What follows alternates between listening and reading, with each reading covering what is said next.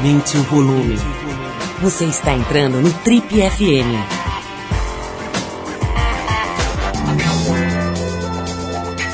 Oi, aqui é o Paulo Lima e a gente começa agora mais um Trip FM, o talk show da revista Trip. São 34 anos de boas conversas, reflexão e música de qualidade. Bom, nosso programa de hoje vai prestar uma homenagem, uma homenagem simples aqui, é uma figura bastante importante, bastante relevante, eu diria fundamental da comunicação aqui no Brasil, do jornalismo, evidentemente. A gente está falando do Otávio Frias Filho, que era o diretor da Folha de São Paulo, que faleceu precocemente aos 61 anos, vítima de um câncer do que se originou no pâncreas, né?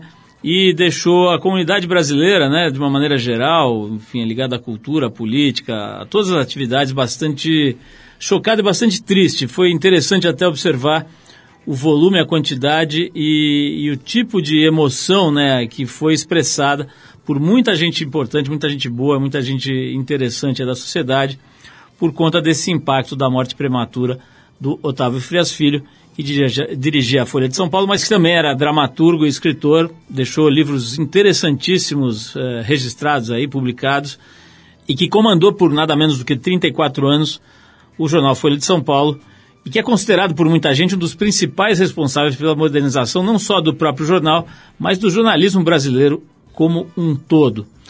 Bom, e no programa de hoje a gente vai fazer uma homenagem ao, ao Otávio, relembrando uma entrevista muito curiosa, muito interessante que ele nos deu aqui ao programa no ano de 2005. Já faz 13 anos que ele teve com a gente e essa entrevista foi particularmente interessante porque ela foi feita aqui na Eldorado, aqui no estúdio da Eldorado, que fica, evidentemente, para quem não sabe, né, é, dentro do prédio do Estadão, da sede do jornal Estado de São Paulo, que é o concorrente da Folha de São Paulo. Enfim, a gente convidou o Otávio Frias para fazer essa entrevista, muito em função do livro que ele estava lançando naquela altura, chamado Queda Livre, um livro bastante interessante, no qual ele resolve relatar, através de ensaios, algumas experiências improváveis que ele andou tendo naquela altura, querendo experimentar realmente situações eh, improváveis na vida dele, quer dizer, que não combinam a, a priori com a posição que ele ocupava, né, de, de empresário, de, de gestor de uma empresa de comunicação, mas principalmente de publisher, né? Não se espera que uma pessoa dessa vá, por exemplo, sei lá, saltar de paraquedas num dia ou mergulhar literalmente na cultura da, do Santo Daime, experimentando ayahuasca. São algumas das experiências que ele relatou nesse interessantíssimo livro Queda Livre. Uh, mas por conta desse livro, com pretexto desse, do lançamento desse livro em 2005, a gente o convidou para uma entrevista. A gente achou, a nossa produção achou que por bem é, falar com a secretária dele, que normalmente a gente gravava o programa na Rádio Eldorado, que ficava dentro do Estadão, e que se ele tivesse algum tipo de desconforto com essa ideia, que a gente poderia alugar um estúdio e fazer essa entrevista fora do Estadão para que ele ficasse mais à vontade. A resposta dele também veio muito rápido, dizendo o seguinte: não, se o programa é feito dentro da Eldorado, eu vou onde o programa é feito, ou seja, eu vou a Eldorado sem problema nenhum. A gente conversou com a diretoria editorial do Estadão para dizer, né, olha, o Otávio vai vir aqui e tal, não sei o que, não tem problema e tal. Evidentemente a diretoria não só disse que não tinha problema, como considerou uma, um, um fato interessante, simpático da parte dele vir ao jornal, né, a sede do Estadão. Então eles, é, eles na época, é, são, estamos falando de 13 anos atrás, eles destinaram um profissional de relações públicas do jornal, é, juntamente com a então diretora aqui da Eldorado, Abel Borba, e a gente foi aguardar o, o Otávio na portaria principal da, da, da, do, do, jornal, né, da, da rádio, enfim, do prédio do Estadão. E ele não chegava, a gente achou que ele tivesse atrasado e tal. Quando a gente viu, ele estava numa portaria onde, numa espécie de expedição, onde entram os motoqueiros, os motoboys, as pessoas que vêm entregar encomendas, etc. Ele estava lá numa fila sem nenhum motorista, sem nenhum acompanhante, sem nenhum segurança, simplesmente fez o crachá dele e veio ao nosso encontro, para nossa surpresa. A gente estava esperando que ele chegasse com algum carro, com algum acompanhante. Ele veio simplesmente, acho que tomou um táxi, parou ali na portaria normal, fez o crachá e veio conversar com a gente. Acho que esse fato já deixa bastante claro o, estilo do Otávio, era uma, um sujeito bastante humilde e bastante discreto, não gostava de rapapés, de salamalex, e veio simplesmente dar entrevista para a gente. E essa entrevista foi muito interessante, muito mais, evidentemente, por méritos do entrevistado do que do entrevistador, mas um cara que pensava com uma clareza muito grande e também que tinha muito a dizer. né? Posturas muito objetivas, muito é, cirúrgicas, né? E uma forma de enxergar as coisas, o Brasil, o jornalismo e a própria vida dele, bastante simples ao mesmo tempo. Então, uma entrevista muito gostosa que a gente vai ter a, o prazer de relembrar, de uma certa forma, celebrando a trajetória de vida desses 61 anos, de uma figura importante para o jornalismo, para a comunicação e para a sociedade brasileira como um todo, é, que foi o Otávio Frias Filho. Então, a gente vai ouvir essa, essa entrevista e também a gente, a nossa equipe foi ouvir algumas pessoas importantes aí do mundo da comunicação, do jornalismo também, pessoas que conviveram com ele, que tinham algum tipo de contato ou de história construída ao lado dele. A gente vai ter, enfim, figuras importantes aí da comunicação, como o Pedro Bial, o Serginho Groisman, a Lilia Schwartz, o Luciano Huck. A gente conversou com, também com o Cassiano Elec Machado, que é um jornalista, editor de livros que iniciou a carreira de uma certa forma com uma, uma espécie de mentoria do Otávio na Folha. Enfim, gente muito bacana aqui contribuindo para que a gente faça esse programa ser uma homenagem singela, mas bacana aí ao Otávio.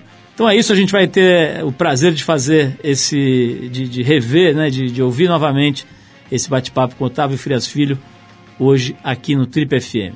Bom, e para começar o resgate dessa entrevista, a gente vai abrir com o primeiro bloco em que o Otávio fala bastante sobre o livro dele, o Queda Livre, é, Ensaios de risco. Vamos ouvir então essa conversa, lembrando que ela é de 2005, né? algumas referências são bastante antigas, mas o que interessa está mais do que atual. Otávio Frias Filho, hoje aqui com a gente no Trip FM. Eu estava falando aqui sobre esse teu livro, né? Eu realmente fiquei encantado com esse livro, porque você imagina que, que uma pessoa que tem um cargo diretivo numa entidade tão complexa como é um jornal grande, né? Não tenha tempo para fazer esse tipo de experiência, quase que um projeto pessoal autoral, né? E, e, muito menos ainda um projeto tão ligado ao que à sua atividade. Queria saber como é que foi a, a ideia de fazer esse livro, como é que você arrumou tempo para fazê-lo e, e que você contasse um pouquinho dessas experiências, dessas sete experiências. É, apesar de o trabalho em jornal ser muito absorvente, assim, em matéria de tempo, né, sempre procurei é, desenvolver algum tipo de atividade pessoal que não tivesse ligação direta com o jornal, né? Como você disse, escrevi peças de teatro e escrevi livro de ensaio, escrevi esse agora com esses ensaios, enfim, que já foi publicado há algum tempo, mas são ensaios parte jornalísticos, parte literários, assim. E para mim foi uma coisa muito muito boa de fazer, porque no livro você tem uma liberdade que que no jornal normalmente você não tem. Né? No jornal tem a questão da pressa, as coisas têm que ser feitas com muita eh, rapidez, você está limitado também por uma série de regras jornalísticas que num texto mais mais livre, assim, mais solto, num livro, eh, essas regras não existem. Né? Otávio, nessas experiências que você relata no livro, né, tem uma particularmente que me chamou muita atenção, porque por toda a carga de responsabilidade que você carrega, a gente imagina que você não vá se dispor a relatar uma experiência como, por exemplo, tomar o, o, o, chá lá do Santo Daime, né? aquela, aquela substância que o povo do Santo Daime toma e que é um alterador de estado, enfim, é uma, é uma, uma, uma substância é, que, que muda completamente a tua percepção. Você demorou para você tomar essa decisão de expor essa experiência? Foi um negócio fácil? Conta um pouquinho esse episódio específico. É, eu primeiro fui convidado por uma revista para escrever um, uma reportagem e resolvi saltar de paraquedas e fazer a reportagem. Né? Essa foi publicada na revista República e depois veio a ser o primeiro capítulo do livro. Eu fiquei bastante contente com o resultado e resolvi é, escrever textos assim narrativos sobre outras experiências limite, assim situações extremas e tinha amigos que eram daimistas e pedi para, enfim, ser convidado, né, para justamente para escrever a respeito. E fiz uma viagem para o Acre, né, porque a sede da, da religião daimista é no interior do, do Acre. Fiquei lá algumas semanas e, e experimentei a ayahuasca, que é a, a bebida é, mágica, né, que é, funciona como uma espécie de, de, ritual assim de eucaristia né, dos daimistas. Ela de fato exerce efeitos assim de alteração de, de percepção, né, uma, uma, ela contém substâncias que são parecidas com a são semelhantes assim quimicamente com a mescalina. Né, e, e, acabei escrevendo isso tudo, né, como é a vida lá no Mapiá, que é essa localidade no Acre, que é a sede da, da igreja do Santo Daime, como é que são os daimistas, o que eles pensam, o que eles sentem, e também tive a ocasião de descrever um pouco a, a miração, né, que é o, como eles chamam, o efeito da bebida, é, tal como eu percebi nas vezes em que eu, em que eu tomei. Te, te, ocorreu que isso pudesse, de alguma forma, ser usado contra você? Porque vocês estão toda hora tendo que se defender ou que, ou que atacar, eventualmente, né? Enfim, tendo, tendo que polemizar com entidades, com pessoas de, de força política muito grande. Quer dizer, te ocorreu que alguém pudesse usar isso contra você em algum momento? Ocorreu essa possibilidade, mas eh, acho que cairia no vazio, porque a religião do Santo Daime eh, não é uma religião ilegal, não é? É, embora haja controvérsia sobre o uso da, da substância, da ayahuasca, é, a prática dessa religião não é ilegal, ao contrário, é uma religião que existe desde tempos imemoriais, no, nos rincões da Amazônia, uma religião, não essa religião, mas o uso da ayahuasca, o uso da substância remete ao tempo dos, dos incas, dos antigos incas. Então é um uso muito enraizado, uma tradição muito forte em certas partes da Amazônia. Né? E, e, não é uma religião ilegal. Né? Eu tive uma atitude assim quase que de antropólogo, né? de parte jornalista, parte antropólogo, de ver, de compreender, de sentir, de é, refletir o que eu estava testemunhando, transmitir para as pessoas o que, que os, os daimistas é, pensam. Né? Eu próprio, evidentemente, não me converti num, num daimista, mas, é, enfim, eu respeito o grupo como um, uma, uma, uma, identidade que eles têm, com as preferências, as opções que eles têm. Né?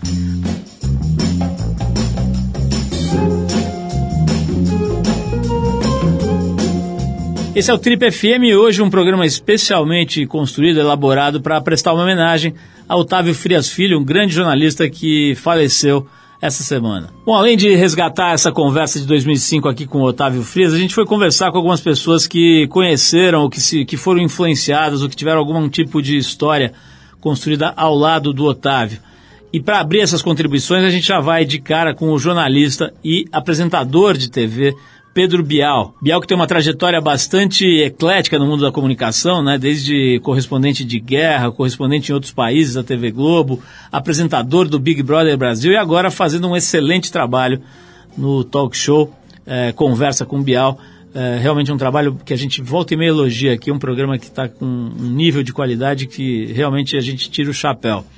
E o Pedro Bial, como sempre, fazendo uma, uma, uma análise muito carinhosa e ao mesmo tempo precisa e inteligente sobre a trajetória de Otávio Frias Filho, que é o nosso homenageado aqui de hoje no programa. É, pessoalmente, com o Otávio, eu só estive uma vez e o bastante para conhecer a sua elegância, a sua educação, seu jeito discreto de, de atuar e de se expressar discreto, mas sempre significativo, né?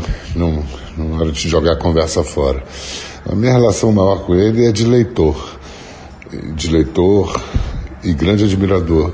Não exatamente leitor da Folha de São Paulo, que eu também sou, mas com a qual tenho as minhas diferenças, as diferenças saudáveis e naturais de qualquer leitor com os jornais que lê. É inegável a revolução que ele promoveu desde que assumiu a direção de redação do jornal. É, e difícil de medir a contribuição do Otávio e da Folha na modernização, na democratização do jornalismo brasileiro, mas a minha admiração de leitor, o meu gosto de ler Otávio era o texto dele mesmo, a clareza de pensamento expressa num texto simples, porém capaz de abordar complexidades na maneira de refletir sobre o próprio ofício, nosso ofício.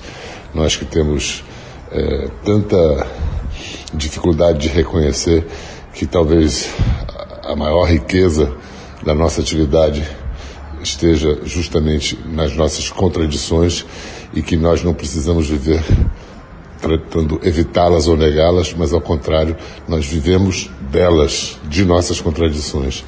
Era um grande escritor, em sua escrita em seu pensamento estão patentes a sua grande coragem, um homem com sede de experiências, coragem para vivê-las e a grandeza e a capacidade de transformá-las em narrativa, expressá-las e compartilhá-las com, com o leitor.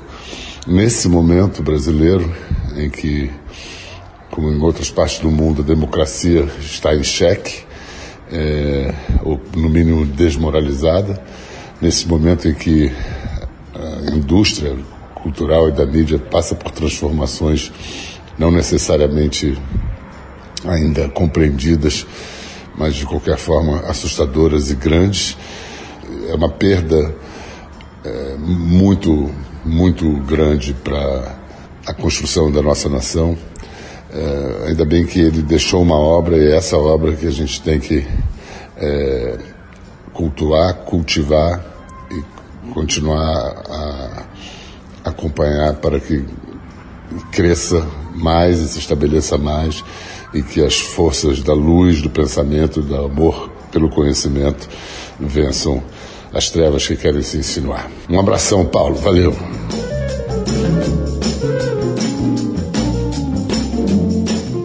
Esse é o Trip FM, hoje um programa especialmente construído, elaborado para prestar uma homenagem a Otávio Frias Filho, um grande jornalista que faleceu essa semana. E é exatamente sobre jornalismo, sobre reportagens e principalmente sobre jornalistas que o Otávio discorre agora nesse segundo bloco.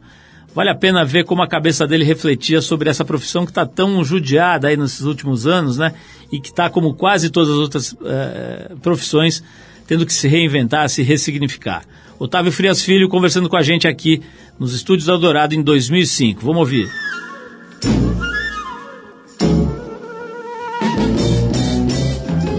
Agora, Otávio, você definiu de alguma forma agora, relatando a tua experiência com o Daime, com essa, com Iauacre, etc., o que deveria ser a função, o que era a função original do repórter, né? Quer dizer, vai lá, vivencia, descobre, levanta os fatos, experimenta quando é o caso, né? Para poder relatar. Você não acha que hoje está faltando isso no jornalismo? Que a gente tem a impressão que o jornalista está tá virando um recebedor de e-mails ou um, ou um mergulhador de goggles, né? O cara fica ali na frente do computador e acha que vai sair daquela caixa toda a informação do mundo. A gente teve aqui, inclusive recentemente, a, a visita do Chico Sá, que talvez seja um, um dos últimos representantes da, da, da real reportagem, né? E, e, e, eu perguntei isso a ele, queria repetir para você, que não está faltando um pouco isso no jornalismo brasileiro? É, eu concordo em parte, né? Eu acho que o Chico Sá é um bom exemplo que você cita como um repórter que tem uma característica autoral, assim, ele tem um texto muito pessoal, tem estilo e tal. Eu, inclusive, gosto pessoalmente do, do estilo dele. Agora, eu acho que tem espaço para todos os tipos de jornalismo, quer dizer, acho que tem um valor uh, num jornalismo mais objetivo, mais noticioso, mais uh, seco, não é? que não se entrega tanto a liberdades assim de estilo, de voos, de imaginação. E acho que também tem espaço para um jornalismo mais, mais, uh, mais literário, né? mais autoral, mais pessoal. O jornalismo desse tipo mais literário ele exige mais tempo, né? por exemplo, para fazer cada um dos, dos ensaios aí do, do meu livro, do Queda Livre eu demorei vários meses, né? E isso num regime assim de jornal diário, mesmo de revista semanal, é difícil você é, conseguir organizar uma estrutura na qual os repórteres tenham tanto tempo para fazer textos que, que sejam realmente mergulhos, né, nos assuntos como eu pude fazer para o livro. Né? No dia a dia de jornal, mesmo de revista ou de televisão, isso é bastante mais difícil. Né? Ô, Otávio, é, eu falei, eu usei o termo jornalismo gonzo quando eu estava apresentando você falando sobre o livro, né? Você reconhece isso? Quer dizer, você, gosta desse tipo? Que, uh, o jornalismo Gonzo talvez desse para descrever como, como um jornalismo com outro tipo de compromisso. Né? O compromisso não é exatamente com a fidelidade ao fato, mas com a experiência vivenciada pelo repórter. Você gosta disso? É uma coisa que dá para estimular? Porque não se vê. É engraçado que o que se viu no seu jornal, cada vez se vê no, no seu livro, cada vez se vê menos no seu jornal. Né? Essa questão do tempo, como é que você vê essa história? É, eu é, não conheço muito o jornalismo gonzo, embora tenha tido alguma influência de autores que foram ligados ao jornalismo, ao New Journalism, né, nos Estados Unidos, jornalismo semi-literário. Eu li peças é, de jornal, assim, de reportagem do, do Tom Wolfe, que é um desses autores e tal. Eu acho uma coisa interessante. Agora, acho que para cobrir o dia a dia das notícias é muito limitado. Né? Por exemplo, se eu fosse cobrir é, é, uma reunião como essa da Comissão de Ética, onde o Roberto Jefferson falou, se eu fosse cobrir é, de uma perspectiva de um jornalismo literário, provavelmente eu produziria até uma peça talvez interessante, talvez até engraçada, divertida, mas não seria uma peça tão noticiosa como uma que fosse escrita de acordo com as regras do jornalismo assim chamado, entre aspas, objetivo, né? porque a gente sabe que a objetividade de imprensa também é algo sempre muito, muito relativo. Né? Então acho que tem espaço para os diversos gêneros de, de, de jornalismo. Né? Eu, eu, li, eu li uma, na, na, nessa pesquisa que a gente levantou, tinha lá uma, um artigo em que você indicava uma lista de livros para jovens, né? livros uhum. importantes para jovens. Queria que você indicasse um livro fundamental para um jornalista. A gente tem muita gente que ouve o programa que é jornalista, a galera que está começando na profissão e tal. Tem algum livro fundamental, se você tivesse que indicar um só para o cara ir para tal da Ilha Deserta, só pode levar um. Aliás, um livro e um disco. Queria que você arriscasse aí uma sugestão para a malinha do nosso náufrago. Poxa, a pergunta é difícil, porque tem vários livros fundamentais para um jornalista, né? Mas se eu fosse indicar um, é, e já que é um só, eu indicaria Os Sertões, do Euclides da Cunha, que é um clássico da literatura, é um clássico do jornalismo, é, uma série de reportagens publicadas é, inicialmente no, no, jornal, aliás, concorrente da Folha, né, no estado de São Paulo, há mais de 100 anos, e que depois foram reescritas pelo Clis da Cunha e se transformaram num, num grande clássico. Né, é um clássico é, da formação da sociedade brasileira, é um clássico da literatura brasileira e também é um clássico do jornalismo no Brasil. Embora seja um livro um pouco pesado de ler, não é uma leitura, digamos, leve, né, inclusive é um livro longo, extenso, mas se eu fosse obrigado assim a recomendar um só, é, o livro que me ocorre assim de pronto seria esse.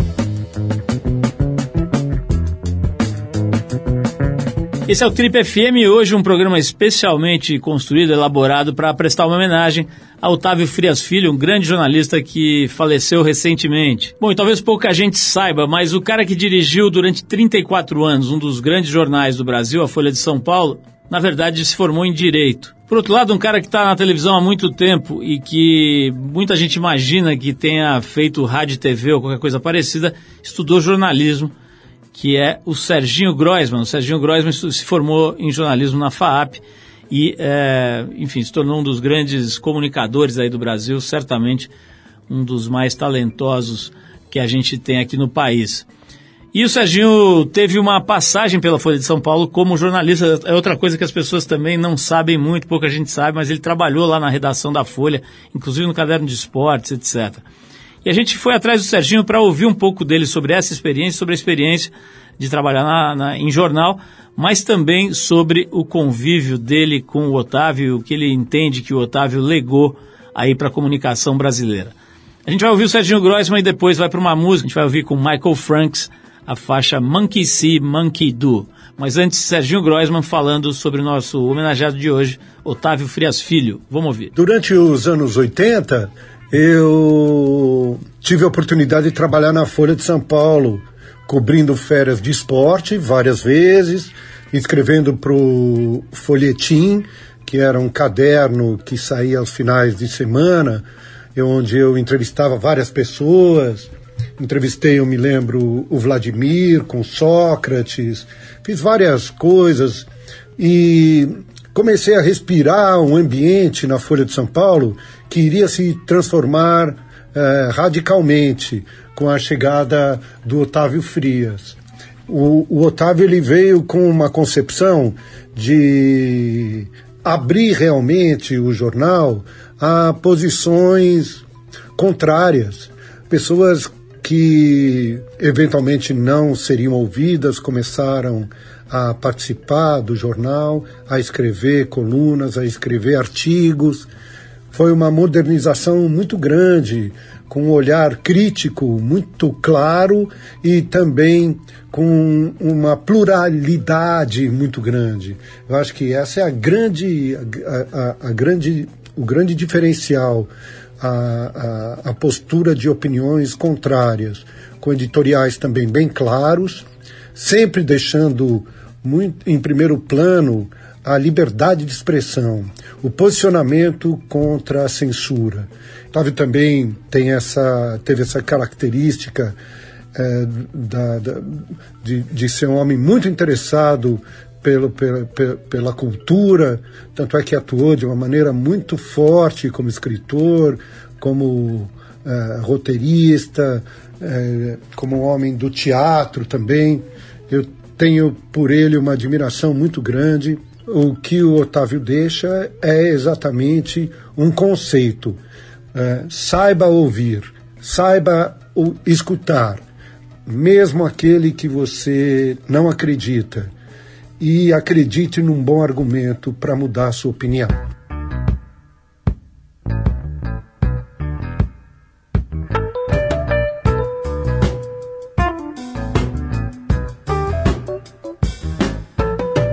has locked us up, Peaches. We're locked inside this zoo. Your bananas get thrown at me, and mine get thrown at you. Every night we fuss and fight like Arabs and like Jews. I guess love is always just love is monkey see and monkey do. That's all it is, peaches. Love is monkey see and monkey do. Would I lie to you? Love is monkey see and monkey do. That's all it is, peaches. Love is monkey see and monkey do. Do, do, you want my love, peaches? Or do you want my rage? Or do you merely like to see me shake my cage? Your papayas get thrown at me, and mine get thrown at you. I guess love is always just love is monkey see monkey do. That's all it is, peaches. Love is monkey see and monkey do. Would I lie to you? Love is monkey see and monkey do. That's all it is, peaches.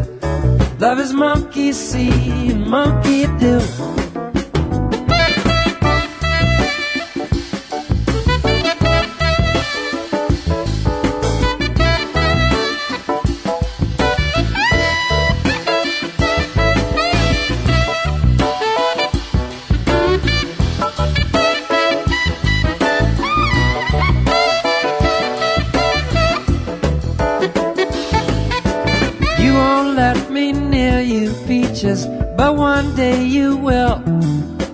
Jump and stumble and eat the jungle until I've had my fill. Then you'll learn the truth, peaches. One and one ain't two. One and one is one, and love is love is monkey see and monkey do. That's all it is, peaches. Love is monkey see and monkey do. Would I lie to you? Love is monkey see monkey do. That's all it is, peaches. Love is monkey see and monkey do.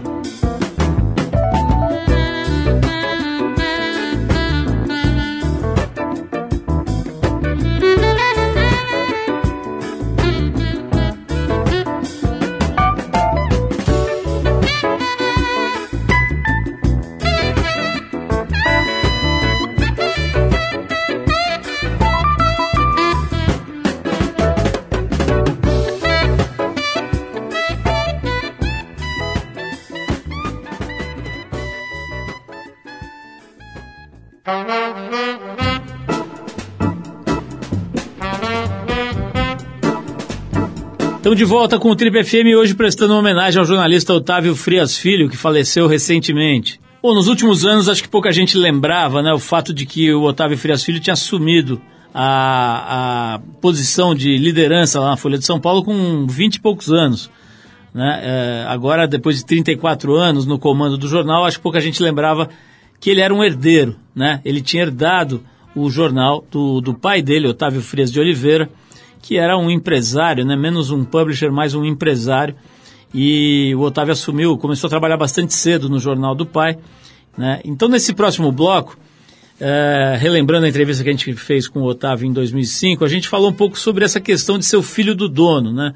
A gente sabe que, que é, é bastante pesada essa, essa posição né? de ser o herdeiro. A gente tem, já ouvimos aqui, inclusive no programa, em outras situações, na revista e tudo, relatos de tremenda, tremendo peso, né? relatos dramáticos de pessoas que carregam uma espécie de cruz nessa coisa do herdeiro tem um aspecto de facilitação, mas tem também um peso muito grande que muita gente não consegue carregar.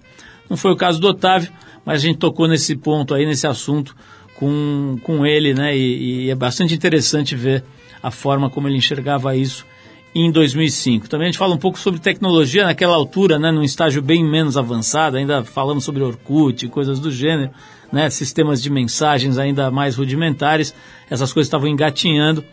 Mas enfim, a gente já estava vivendo naquela altura alguma coisa que não mudou tanto, que é a sobrecarga de mensagens, de informações, as pessoas te acessando de todo lado. É, em 2005 isso ainda estava mais ou menos começando, mas já era assunto aqui da nossa conversa. Vamos ouvir então. Otávio, eu, nunca me, eu não me lembro de ter visto alguém questionar sua competência profissional. Agora tem essa coisa de ser filho do dono, né? Quer dizer, é um, um piano de cauda, um, um, uma coisa pesada para carregar.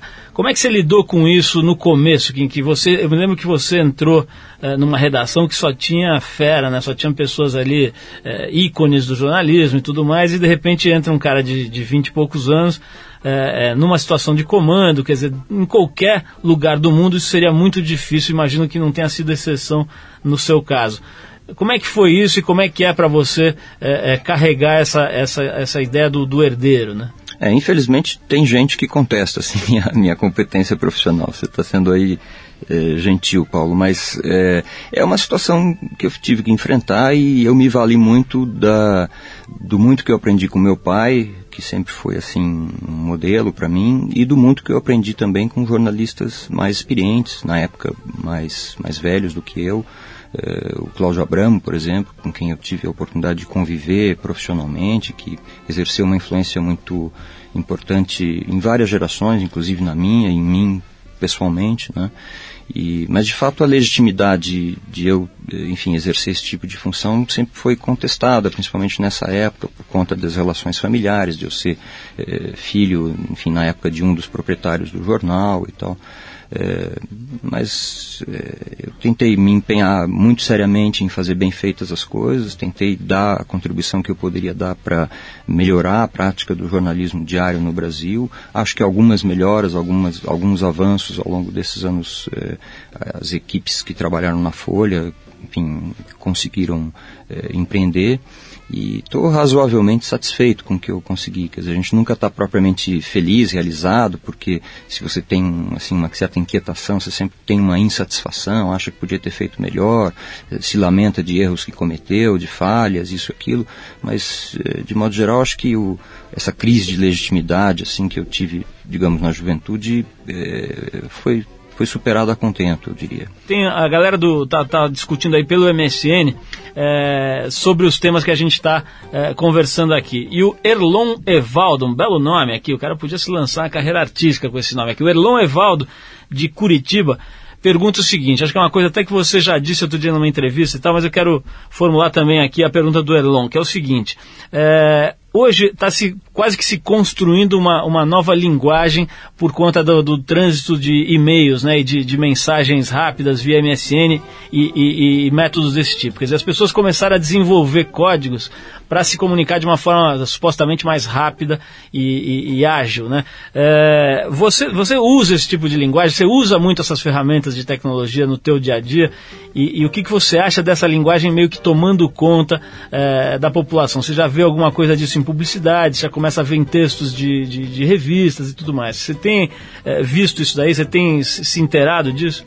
Sim, sem dúvida. Como a maioria das pessoas, eu, uso bastante e-mail, né? Acho que a tendência é essa forma de comunicação pelo lado prático e rápido e fácil dela. É, a tendência é essa forma de comunicação se disseminar cada vez mais. Já está muito disseminada, né? Acho uma ferramenta é, muito útil.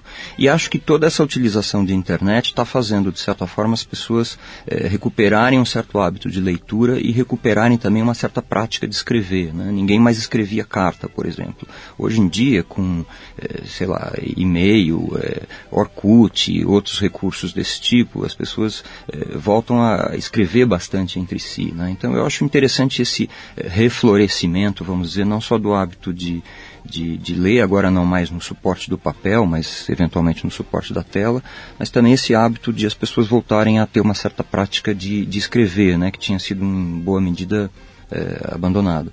Agora, essa ferramenta do e-mail e até os, os, métodos mais ágeis, como o Messenger e tudo mais, fazem com que, o, com que o jornalista, de alguma forma, também fique mais exposto, né? ele é mais acessível.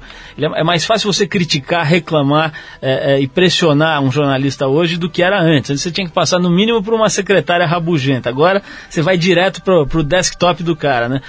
Isso de alguma forma você acha que, que tem oferece algum perigo ou melhora a qualidade da produção jornalística? Em tese, só vejo vantagem nisso. Eu acho que, à medida que o jornalista puder ter contato com a reação eh, de algumas pessoas, pelo menos que estão lendo o que ele está produzindo, na medida que houver uma interação, né, uma, mesmo que seja uma controvérsia, uma discussão, uma divergência de pontos de vista, eu acho que isso só pode contribuir para melhorar o trabalho do jornalista. Né. Sempre o jornalista foi um, socialmente né, uma figura muito isolada, numa torre de marfim, havia uma certa imagem até de arrogância, de prepotência ligado ao jornalista, e eu acho que essas formas novas que permitem a interação tendem a desmistificar um pouco a figura do jornalista e, ao mesmo tempo, colocar o jornalista mais em contato com uh, as opiniões das pessoas a quem ele está se dirigindo. Em tese, só vejo vantagem.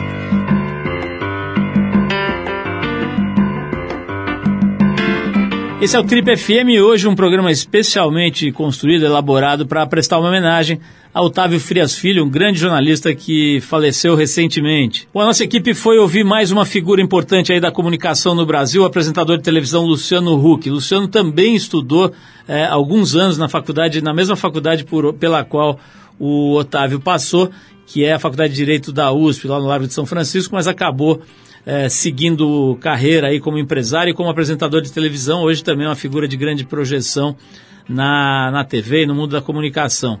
E teve bastante ligação, bastante relação com Otávio Frias, inclusive recentemente, é, quando ele passou a publicar artigos na Folha de São Paulo, etc. A gente foi ouvir o Luciano Huck sobre a, o significado né, da trajetória do Otávio Frias Filho e também a historiadora e antropóloga e também escritora, né, a Lilia Schwartz, que esteve aqui recentemente falando um pouco sobre o trabalho dela, trabalho brilhante, diga-se de passagem, e ela também conheceu bastante de perto o Otávio e a gente foi colher um depoimento dela também sobre ele e sobre a contribuição dele para a comunicação, para o jornalismo e para a sociedade brasileira. Falar do Otávio nessa semana, uh, fiquei muito triste com a morte dele, muito, muito triste. Por um lado, acho que a imprensa perde uma das suas melhores cabeças, uma cabeça plural, uma cabeça democrática, uma cabeça que teve uma importância enorme desde que eu comecei a ler jornal com mais afinco, desde a década de 80. Uh, uh, e mais do que isso, lado pessoal, acho que o Otávio eu tive uma relação uh, muito positiva nesses últimos anos com ele.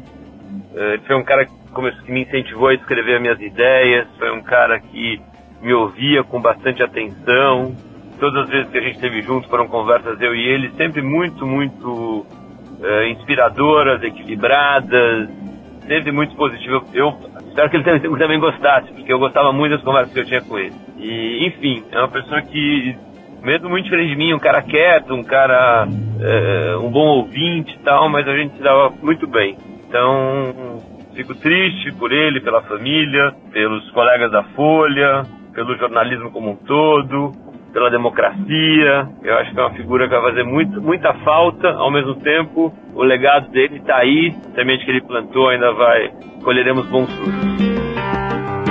Otávio Frias era uma pessoa discreta, curiosa e com muita personalidade. Ele dedicou a sua gestão para fazer da Folha um jornal mais plural e aberto, aberto a diferentes opiniões e posições políticas. O Otávio vai fazer muita falta no jornalismo, ainda mais nesse momento tão difícil em que nós nos encontramos agora.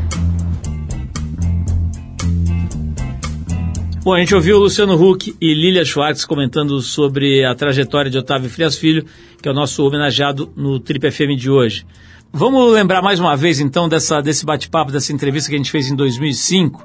E agora a gente vai falar, interessante a gente estar tá, às vésperas aí de, de, uma eleição importantíssima, né? Eleição é, majoritária aqui da, da, no Brasil. E nessa época da entrevista, a gente estava no dia seguinte ao depoimento do Roberto Jefferson, que deflagrou o escândalo de corrupção chamado Mensalão, né? um escândalo que chacoalhou a República de forma bastante séria. Então, de alguma maneira, quer dizer, a gente estava falando de assuntos ali que pertencem a uma outra época, mas de uma certa maneira estão bastante atuais, né? Corrupção envolvendo políticos, manipulação de votos, tudo isso que a gente, infelizmente, continua vendo graçar aqui por esse país. Então a gente vai ouvir agora um pouquinho do, do Otávio Frias falando sobre política, sobre eleições, sobre corrupção. Vamos lá. Otávio, nessa linha, uma curiosidade pessoal minha. Como é que é quando você vê um anúncio ou, ou uma, uma, propaganda política que usa uma página da Folha, um facsímile, né? De uma página ou de uma manchete da Folha. Isso te incomoda ou, ou é uma questão que vocês lidam com, com tranquilidade? É, uma vez publicado, a utilização que as pessoas eh, vão dar a respeito daquela publicação escapa ao nosso controle. Né?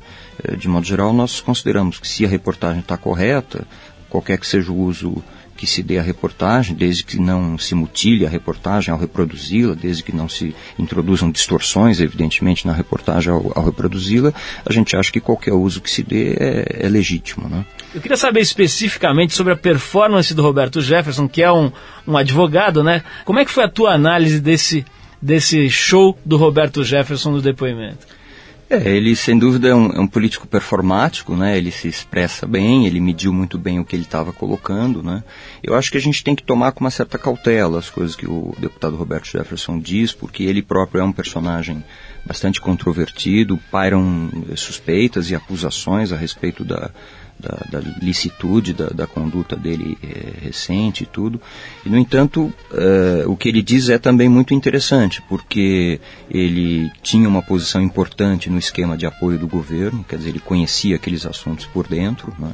ele tinha uma posição então privilegiada para observar e para relatar o que ele está falando, e segundo, porque o depoimento todo dele seja pelos detalhes que ele ofereceu, seja porque existe uma coerência interna no que ele está falando, em tese tem é, verossimilhança. Né? Uma coisa é verossimilhança, outra coisa é prova. Vamos ver se nos trabalhos aí da CPI é, surgem provas que sejam conclusivas e que permitam, digamos, separar o joio do, do trigo, né? o que, que, é mentira, o que, que é verdade, o que, que, de fato precisa ser punido e o que, que é mera fofoca. Mas que existe uma verossimilhança no que ele está relatando, acho que todas as pessoas que lidam com a política estão vendo que existe sim.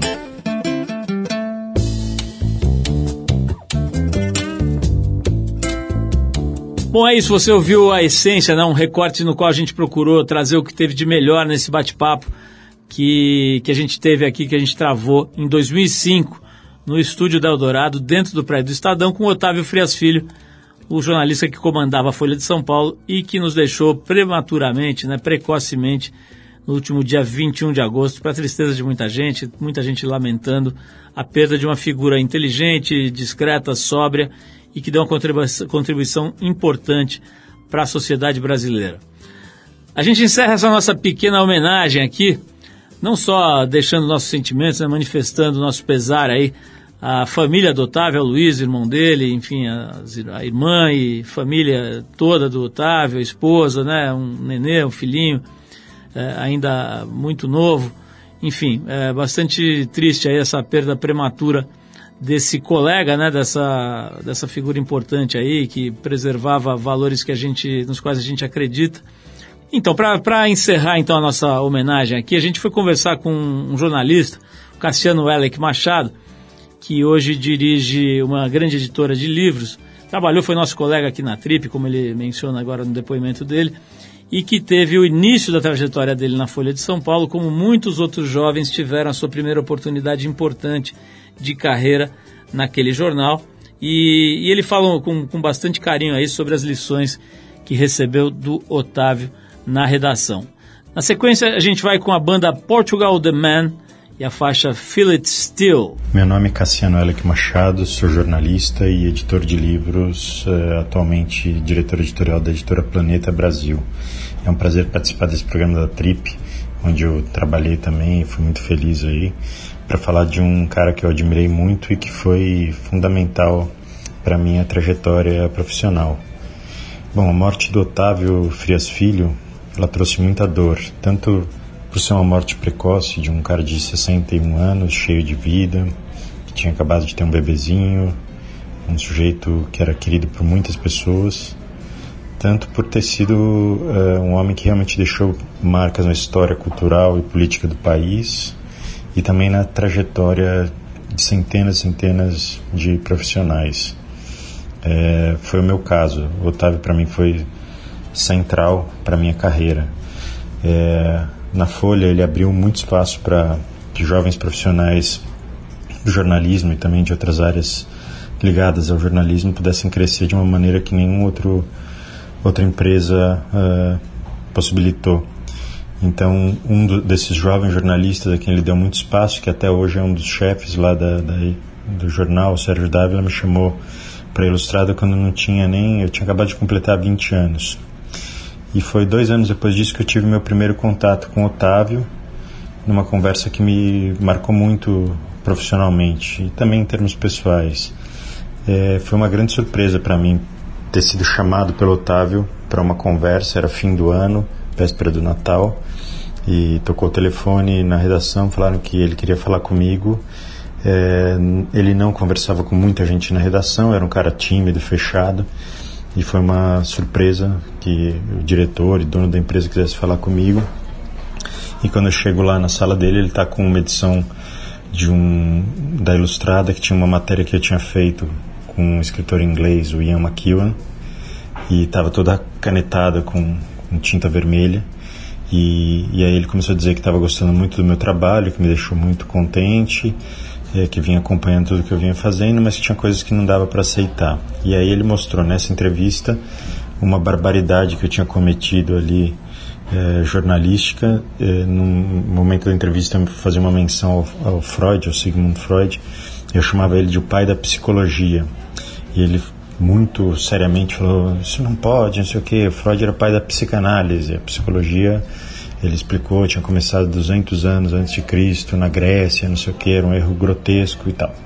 E aí ele começou uma espécie de uma parábola que foi muito marcante, que é bem simples, mas que acho que é muito útil para um jovem profissional, que ele falou dos pilotos de guerra alemães na Segunda Guerra Mundial, que eles tinham uh, um domínio absurdo é, dos aviões, eles eram muito superiores aos outros pilotos e que ninguém entendia muito bem por quê. E que depois descobriu-se que eles treinaram muito tempo em, em é, aviões tão rudimentares que quando eles pegavam máquinas mais capacitadas, eles tinham um domínio que ninguém tinha. E aí a parábola dele era que eu, jovem profissional, tinha que pilotar muito teco-teco antes de pegar aviões de caça. É, ou seja, ter humildade, de é, de ir devagar, de não, não sair nessa mesma pergunta que eu citava o Freud, eu citava o Hitchcock, citava sei lá mais quem, então era uma o Kafka. Então é, essa lição dele, ele diz que muitos jornalistas ele viu se perderem por acharem que já sabiam tudo e por começarem a querer cagar regras e coisas do tipo, e ele é, queria que eu fosse mais devagar. Bom, a partir desse momento, a gente criou um laço que isso foi em 98, há 20 anos atrás, e que se manteve ativo uh, até agora. Assim, eu consegui, é, inclusive, falar quando eu já sabia que ele estava doente para ele, o quanto ele tinha sido importante para mim, e a gente manteve contato ao longo de todos esses anos. É, então, meu depoimento é da dor que, que a morte dele traz. É, o Otávio realmente foi um cara muito importante para a minha carreira e para a carreira de centenas de jornalistas.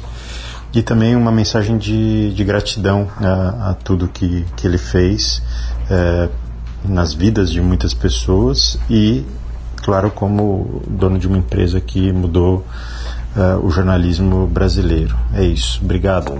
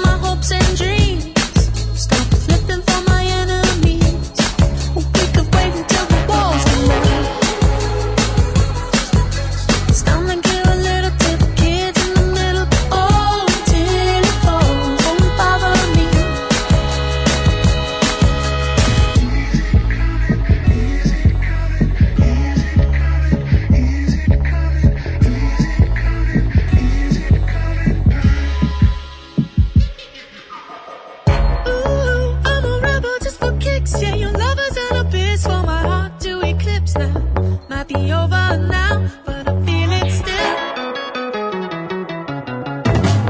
Ooh, I'm a rebel just for kicks now. I've been feeling it since 1966 now. Might be over now, but I feel it still. Ooh, I'm a rebel just for kicks now. Let me kick it like it's 1986 now.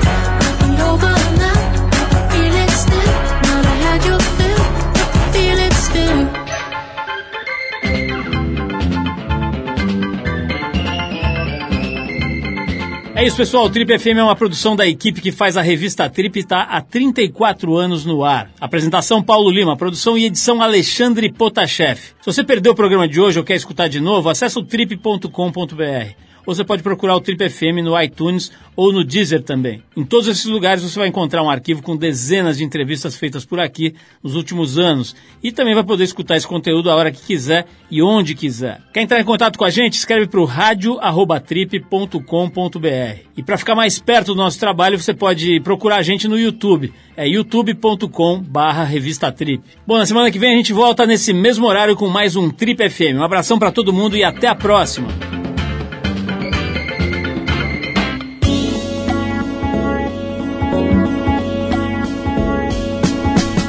Você ouviu Trip FM.